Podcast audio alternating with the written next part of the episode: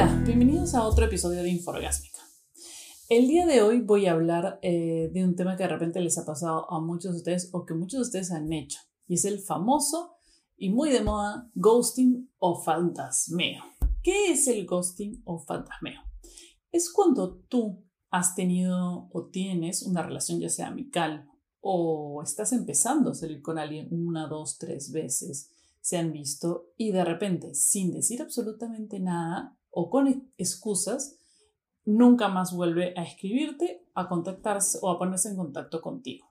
Este comportamiento puede aparecer de pronto, de la noche a la mañana, o puede aparecer con ciertas eh, excusas o cambios de comportamiento hasta que de repente un buen día nunca más te vuelven a escribir. El ghosting o fantasmeo no es algo nuevo, pero antiguamente no, es, no era normal y no estaba bien visto. Era muy mal considerado en algunos ámbitos de la sociedad. Lamentablemente, la digitalización moderna de las relaciones, eh, el, el WhatsApp, las comunicaciones por teléfono y todas esas cosas han hecho que el ghosting sea algo que pase a ser normal y se ha normalizado ese tipo de actitud. Y todo esto por la falta de conexión y empatía en la vida moderna y por el promover un estilo de vida narcisista y bastante egoísta. Eso ha hecho que el gosteo sea ahora visto como normal y no es un comportamiento normal, no es un comportamiento que debe, debemos normalizar. ¿Cómo saber que te están gosteando o que realmente aquella persona está pasando por un momento en el que no puede comunicarse contigo o no puede seguir comunicándose contigo? Esa es una pregunta que yo me he hecho muchísimas veces, sobre todo porque he sido bastante ingenua en creer eh, ciertas excusas que pone la gente, ciertas excusas que pone la gente por su falta de querer afrontar eh, sus acciones o querer hacerse responsable por sus acciones o por las cosas que ha dicho. Una de las pistas más grandes que te puedes dar es que la forma en que se comunica contigo ha cambiado. Independientemente de que sea súbito o no, la persona ha dejado de ser tan comunicativo contigo o darte respuestas concretas. Siempre son excusas muy elaboradas o excusas muy poco creíbles. Cuando una persona se empieza a crear historias o cosas muy elaboradas, excusas muy elaboradas para su comportamiento actual, probablemente es que sea eso, una excusa. Y de repente un día no aparecen más. Eso no quiere decir que no sigan existiendo dentro del ámbito de los medios de las redes sociales. Muchos de los fantasmas o personas que gostean eh, se quedan pululando por tus redes sociales, poniendo likes a fotos, eh, viendo tus historias, pero no se comunican contigo directamente. Esto es otro comportamiento que se llama orbiting o orbitar alrededor de una persona para tenerla ahí en caso de que esa persona decida, bueno, no tengo otra cosa que hacer, mejor la llamo o lo llamo. ¿Por qué duele tanto el ghosting? El ghosting, a diferencia de una ruptura normal, en la cual las dos personas eh, establecen los hechos y conversan acerca de si no se van a ver o simplemente de, una, de un cese de comunicación por parte de las dos personas, el ghosting deja una bruma de incertidumbre en la víctima. Como la persona no tiene acceso a la información de por qué esta persona ha dejado de contactarse con uno. Entonces trata de llenar ese hueco de incertidumbre con muchas dudas, porque de creerle si es que la excusa es cierta, o de repente es algo que he hecho, o de repente es algo que dije, o de repente encontró a otra persona, regresó con alguien anterior, no me quiere terminar concretamente, sino me quiere tener ahí para cualquier otra oportunidad. Y eso hace que todo, el peso de una ruptura o de un alejamiento o un distanciamiento recaiga sobre una sola persona, ya que el fantasma se va a ir sin las consecuencias de sus actos. Algo que muy interesante que leí haciendo la investigación acerca del comportamiento del gosteo es que el rechazo emocional activa las mismas conexiones neuronales que el dolor físico. Es casi eh, posible de curar el dolor con paracetamol también, el dolor emocional porque se han hecho estudios en los cuales sí, el dolor emocional es casi parecido a un dolor físico. Al ser los seres humanos seres sociales, nuestro cerebro crea estrategias para poder leer y entender todas las señales que otros manden a nivel de comportamiento social. El hecho de que el ghosting genera una incertidumbre hace que nuestro cerebro sienta que estamos fuera de control de una situación y eso causa muchos estragos emocionales en el autoestima y en nuestras futuras relaciones. Si hemos sobrevivido múltiples gosteos o eres, como yo, una persona con el autoestima muy baja, es mucho más difícil recuperarse y sobrellevar el dolor de un rechazo como este, ya que nuestro cerebro, a diferencia de las personas que tienen más autoestima, produce menos opioides para cubrir el dolor, que son sustancias químicas que ayudan a minimizar el dolor.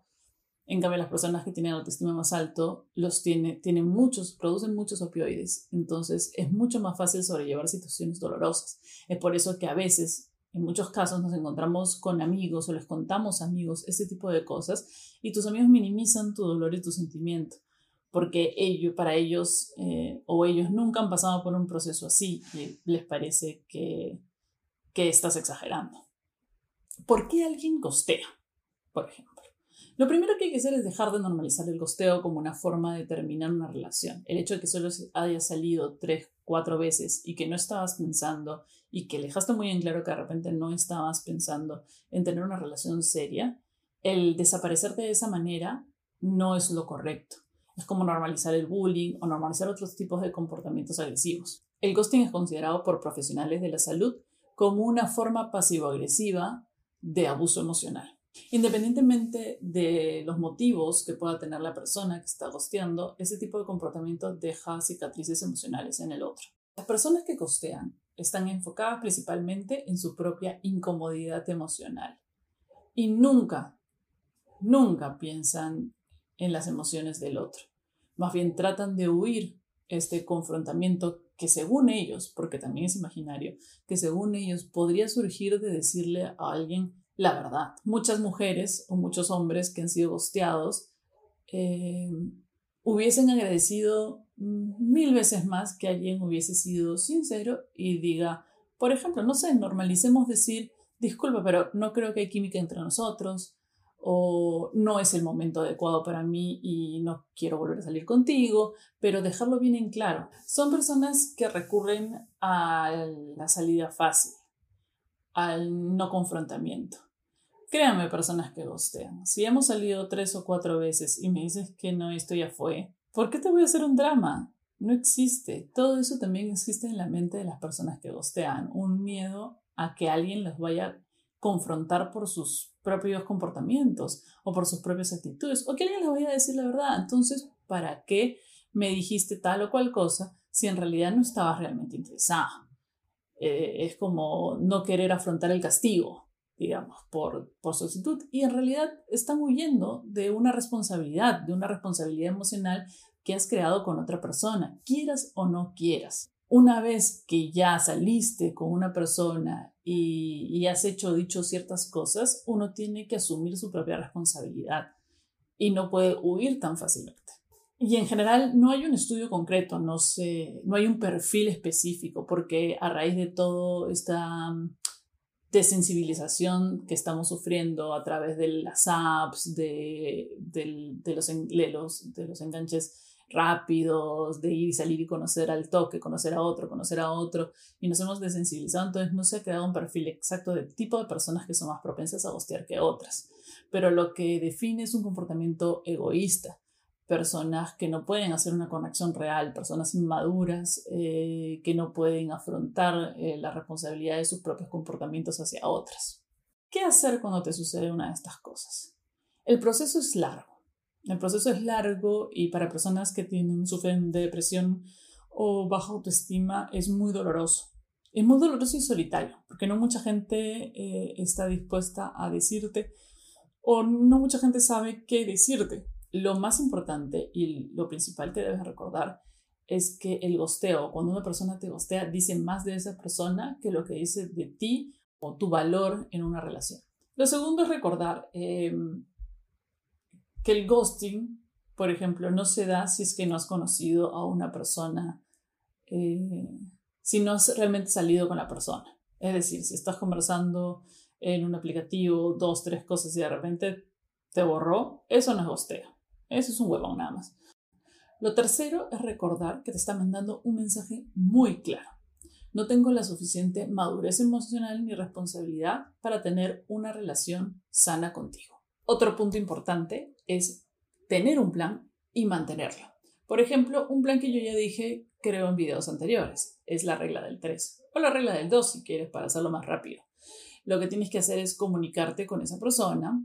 Puede ser una comunicación, trata de ser lo menos intenso posible. Simplemente, hola, ¿qué tal? Quisiera saber de ti. ¿Cómo estás? Ver cómo se te responde. Eh, si te vuelve a dar las mismas excusas para no comunicarse de siempre. O, y si es muy cortante, solo usa monosílabos. Luego puedes volver a escribir, que pasen unos días, vuelves a escribir y dices, hola, ¿qué tal? No sé de ti, quisiera saber. De repente trata de pedir una cosa más concreta o decir, por ejemplo, yo suelo preguntar eh, o decirle, ¿no? Sabes que puedes decirme cualquier cosa o en verdad, si ya no quieres hablar también normal este, no hay ningún roche. Por ejemplo, yo les digo eh, o les doy la oportunidad de que puedan sincerarse, o sea, les doy la oportunidad que puedan salir del, del asunto, de decir, por ejemplo, eh, ¿todo bien? O si no quieres que te vuelva a escribir, normal, no hay ningún problema, dímelo. Y luego decir, tercer mensaje, si no me escriben, no me hablan, pues elimino su número de teléfono para yo no tener que sentirme tentada a escribirles de nuevo. Tratar de cortar eh, toda red social, porque muchas personas siguen rondando nuestras redes sociales para ponernos likes en las fotos o ver nuestras historias, pero no se contactan con nosotros, básicamente porque nos quieren tener ahí para cualquier otro momento. Bueno, eso ha sido todo eh, con respecto al tema del día de hoy, que es el ghosting. Muchas gracias y hasta luego.